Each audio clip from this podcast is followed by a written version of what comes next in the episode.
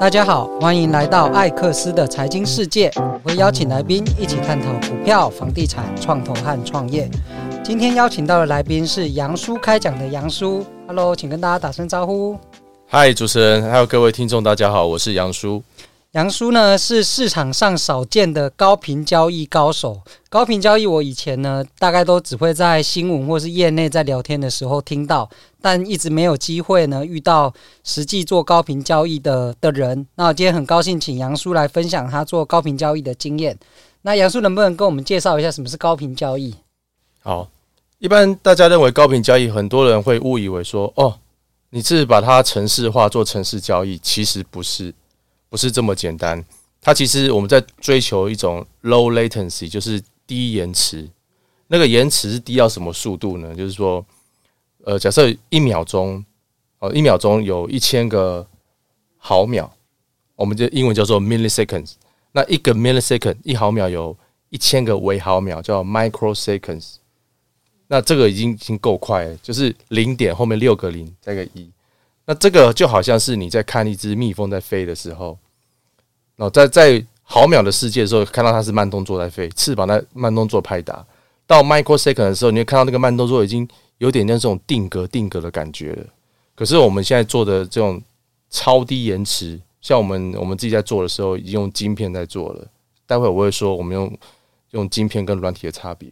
我们进入到就是更下一层去，叫做奈秒 （nanoseconds）。也就是说，你看到那只蜜蜂，它已经是翅膀不会动了。你甚至可以跑去那只蜜蜂的前面，把你手机拿出来拍张照，你再回到你座位上。所以这个就是，呃，就是低延迟。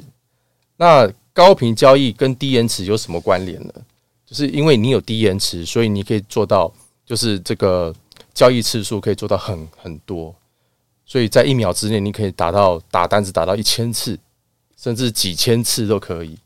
我就在取在取决说你的这个硬体的这个设备，还有就是你的下单的券商或期货商，它的这个设备能不能跟你匹配？哦，这个这个其实方方面面都要兼顾。那这样在交易上有什么样的优势？有，就是因为你的速度够快。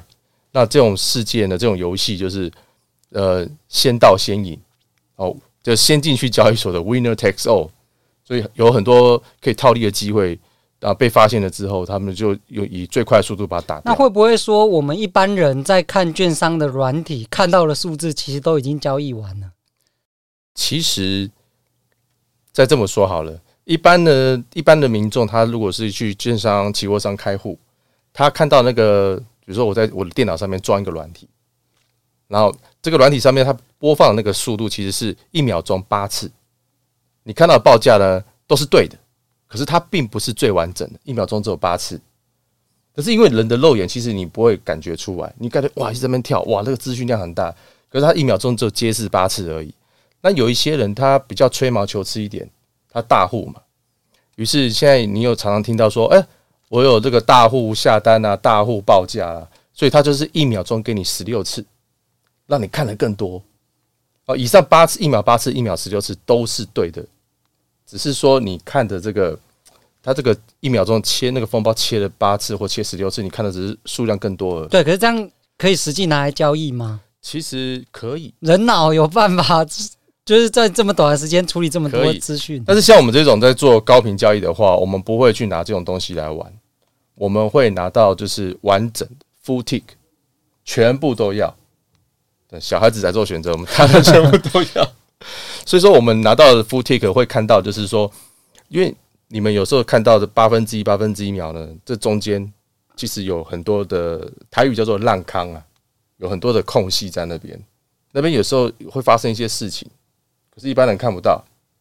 那我们觉得那，而且尤其是 misprice 错价哦，错价，所以我们就赶快进去把它啪把它打掉了。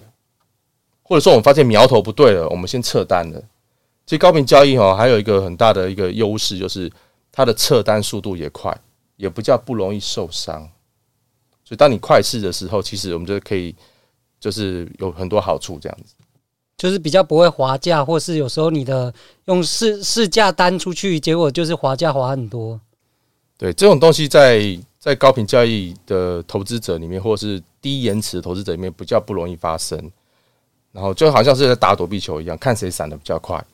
那闪得慢的人他就完蛋了，就就就被他打掉了。对，你刚刚有提到说你们加速是用硬体来加速，这一块可以多说一点吗？对，这个要讲到就是在两千零九年的时候，那个时候摩根斯丹利他们发了一篇报告，就是说他们就是想用硬体加速的方式，就是把一般人用软体，不管你是用 C 语言去写的，那我们就把把这个东西软体呢，就烧在那个晶片上面。那烧在晶片上面其实有两个方式，一个是 RSIC，一个是叫 FPGA。RSIC 就好像是烧死的，在那个晶片上面。那 FPGA 就是一个让你可以重复一直不断的烧烧写，就好像我们应该是同年代的嘛，在一九九零年代的时候，那那个我们不是有 CD 吗？那 CD 你烧一次，那个 CD 就是就是那样子嘛。后面的时候又出现一个叫 CDRW，有有有，有一个重复烧对。对，FPGA 就是 CDRW，然后这个 RSIC 这东西就是它就是 CD 而已。那 FPGA 可以运用在实验室里面，因为它是不断的运用，然后就是一个一个重复重复利用就对了。那你们是用哪一种？呃，现在大大部分都是用 FP FPGA，所以你必须要找到一个 IC 设计的公司或是 IC 制造的公司，帮你生产你专属的晶片。对，那通常我们就会直接买，就是市面上就是有几个呃电脑公司它已经出了，像我们用的板子呢是用 Xilinx 的 U 五零这个板子，那这个 Xilinx 的公司也被 AMD 收购了，哦，所以这个是市面上大家都要用用这一片来做交易，大部分的人是这样子。那至于说各家的技术就在于说你你你的那个人，他用 Vlog 写进去，那他的技术怎么样就看因人而异。可是，我们最大的优势就是台湾这种会写 Verilog 或是这种呃走电子电机或者是资工出来的人才非常多，尤其是电机系。我们的我们这个人才是几乎在全世界来讲是得天独厚的。可是很奇怪的是，一般在台湾电子啊或电机系毕业的这些高材生们，他们有百分之八十六的人。一窝蜂都是往台积电、往竹科去走。啦，对对对，就几乎没有人来金融业，这个是一个很奇怪的一个现象，所以导致于说，我刚才有讲到，在二零零九年的时候，摩根士丹利发的那篇报告出来之后，陆陆续续在二零一四年、一五年的时候，Goldman Sachs 他们一些比较大的一些呃外资投资银行，或者是比较大的 Hedge Funds，他们都已经把这个交易上呢，就把它在这个。用软体来写程式的运用，直接改成硬体加速，烧在晶片上来来去做单子。那我们台湾，像我们公司在二零二二年的时候，才正式全套在用 FPGA，不管是运用在解报价行解行情报价上面，然后还有就是我们 trigger 我们的逻辑，再加上就是过这个 FPGA 的风控。这样你们的报酬率大概会会是怎么算？我们其实是赚绝对报酬，我们其实没有去管说一年回报，就是市场的涨跌其实跟你没什么关系，没什么关系。如果您是要说年报酬的话，那很会很夸张，因为像我们主要是在做衍生性商品的交易啊，就是我们一般在台湾期交所看到这个呃期货啦、选择权啦、个股期啊这些。那在日本交易所，我们有交易那个指数期货，像是 Nikkei 225啊、Topix。那在港交所这边，我们也有在做那个相关性的一些指数的这些呃期货商品。那要怎么样背景的或能力的人才可以加入你们公司？目前我们现在找的人几乎都是电机系或电子系毕业的。因为为什么呢？因为电机系的学生他基本上他 Verilog 就会了哦，他会写硬体的。然后很吊诡的是，每一个电机系的学生他几乎都会 C 语言 C 加加。七 shop 什么都会，所以它变成双刀流。所以一般讲，我就我们就不会去找呃很单纯的资工或资讯毕业的。那金融背景的呢？嗯，就看如果他他进来的话是做策略开发的，那我们还是很欢迎。所以我们公司大概存在有两两种人，一种是应该是呃工程师类，然后另外一个是呃策略开发啦，或是做回撤类的。那基本上我们都会要求说他。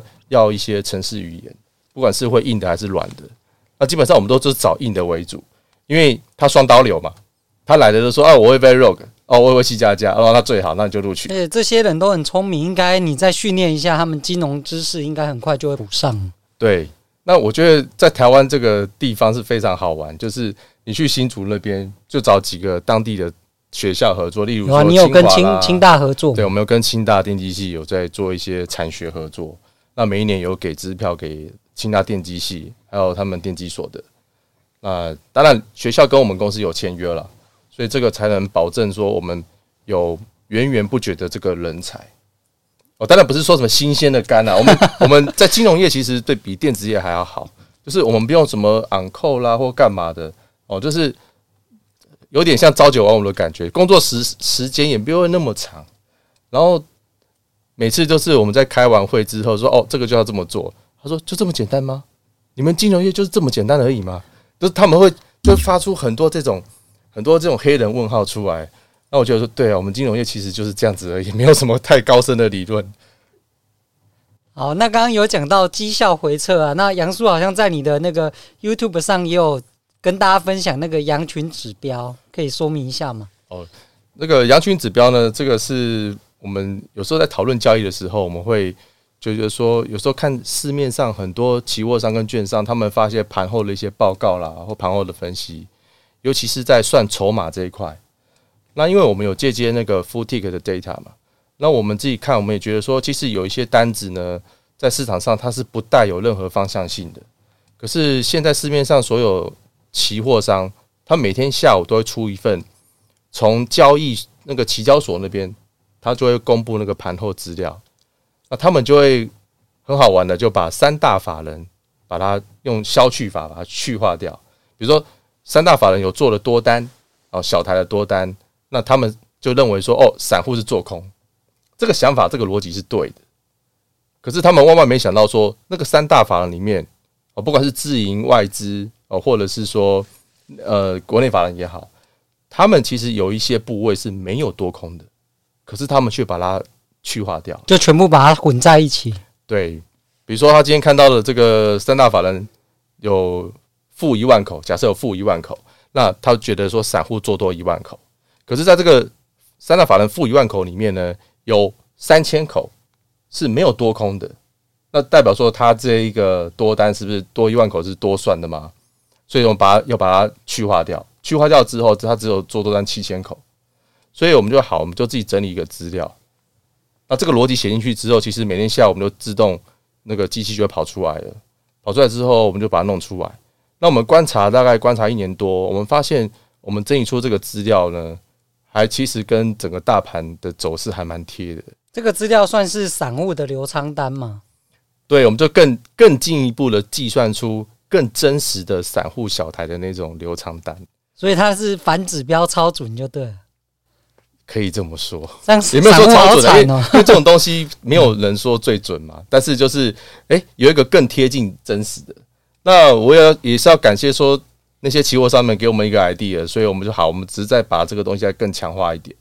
那想说取之于社会为回馈社会，反正这种东西是期交所要公布的公开资料，然后加上盘中也是那种公开的资料嘛。那我们只是在做二次的这种演算而已。那就把它分享给大家了。对，那如果想要追踪，要去哪里看？呃，我们会在这个留言区，我们会放一个网址，那大家可以去点。每天下午三点二十分，它就会自动生成，那个图就会自动生成。那你会同时看到两个数据，一个是各家期货商算的，另外一个是我们算的。那这个比较说，哎，到底哪一个比较准？但是我在这边，我再讲一次，我我们不是要去挑战全台湾的期货商。我只是觉得说这个这个数据也蛮好玩的，反正就是大家收完盘后，在下午的时候喝下午茶的时候，可以打开来看一看，笑一笑这样子。对，那如果我是一般的投资人，我要怎么透过你们的系统协助吗？还是你们是有对外合作的方案吗？我们其实没有对外的一些合作方案的，其实没有。那一般的投资人，我觉得他。在投资这一块来讲的话，你不一定要一定要进入到高频交易，或者利用低延迟，你就可以做到，呃，就去执行交易。哦，你有自己好的策略，或者是你你有自己的 algo 玩计量的，哦，都可以去实现。那现在其实投资环境呢有慢慢在进步，像十几二十年前根本就没有智慧单这回事，现在每一家期货商、券商都有智慧单了，看 A 做 A，看 A 做 B，或者是说什么多次 IOC 哦，各种五花八门。但是进步的空间，我认为还是有，因为目前来讲，你如果跟国外的一些知名的券商去比的话，那真的是还有一大段很大的空间去发展。比如说，你看那个国外这个很有名的券商，像 IB 嘛。哦，IB Interactive Brokers，嗯、或者是 TD American Trade，哦，什么 First Trade 啊那些，呃，开户也简单，然后他们下单的方式也五花八门。那但是我觉得要还是给这个我们国内的券商跟期货商多点鼓励。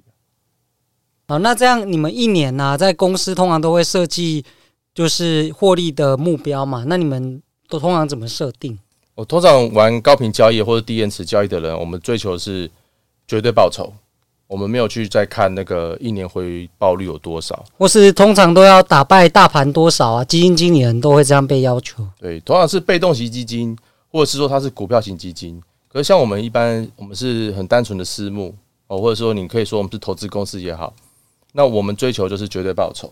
那为什么用绝对报酬呢？因为我们操作的商品大部分都是衍生性金融商品，就像我刚才说的，就是我们有。投台湾期交所，像是期货啦、选择权啦、个股期货啦，哦，日本的那些指数类的啊，商品期货，然后还有就是香港那边的，那这种都是一种杠杆的这种商品。所以，如果我直接跟你讲说我年报酬的话，你会觉得说很不可能，因为我们的年报酬年化之后可能就是百分之两百多、三百多，你会觉得说哇塞，没养你呃杨叔你在卡后兰吗？但是我们是追求一个绝对报酬，因为因为它是杠杆，所以你把它想象成你在交易的契约值来说，其实你那个你用两三千万去玩的时候，其实事实上你是拿了大概是五亿六亿的一个契约值在玩，呃，不是说玩，是在做交易。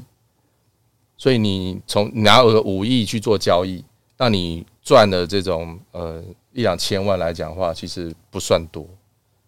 可是，如果你套回来原原始保用原始保证金去算的时候，可能觉得说，哇，你这个年报酬率百分之两百、百分之三百，对，这有点夸张。那这样风险控管要怎么做？我们风险对风险控管是非常重要的。说，当你你的止损点到的时候，你必须要做出一定的反应。像我们是用整个都是用程序化来做的，所以基本上风控这个呢是没有什么太大的问题。那你一个策略通常会给他多少比重的资金？这就要看那个策略它到底赚不赚钱。如果因为我们现在 run 的策略大概有八十多支吧，接近九十支的策略，是都在台湾吗？还是呃都分散掉？分散掉了，那有分散到不同的商品去。那如果诶、欸，这这个这个策略它其实呃蛮赚钱的话，我们的比重就会配比较多一点。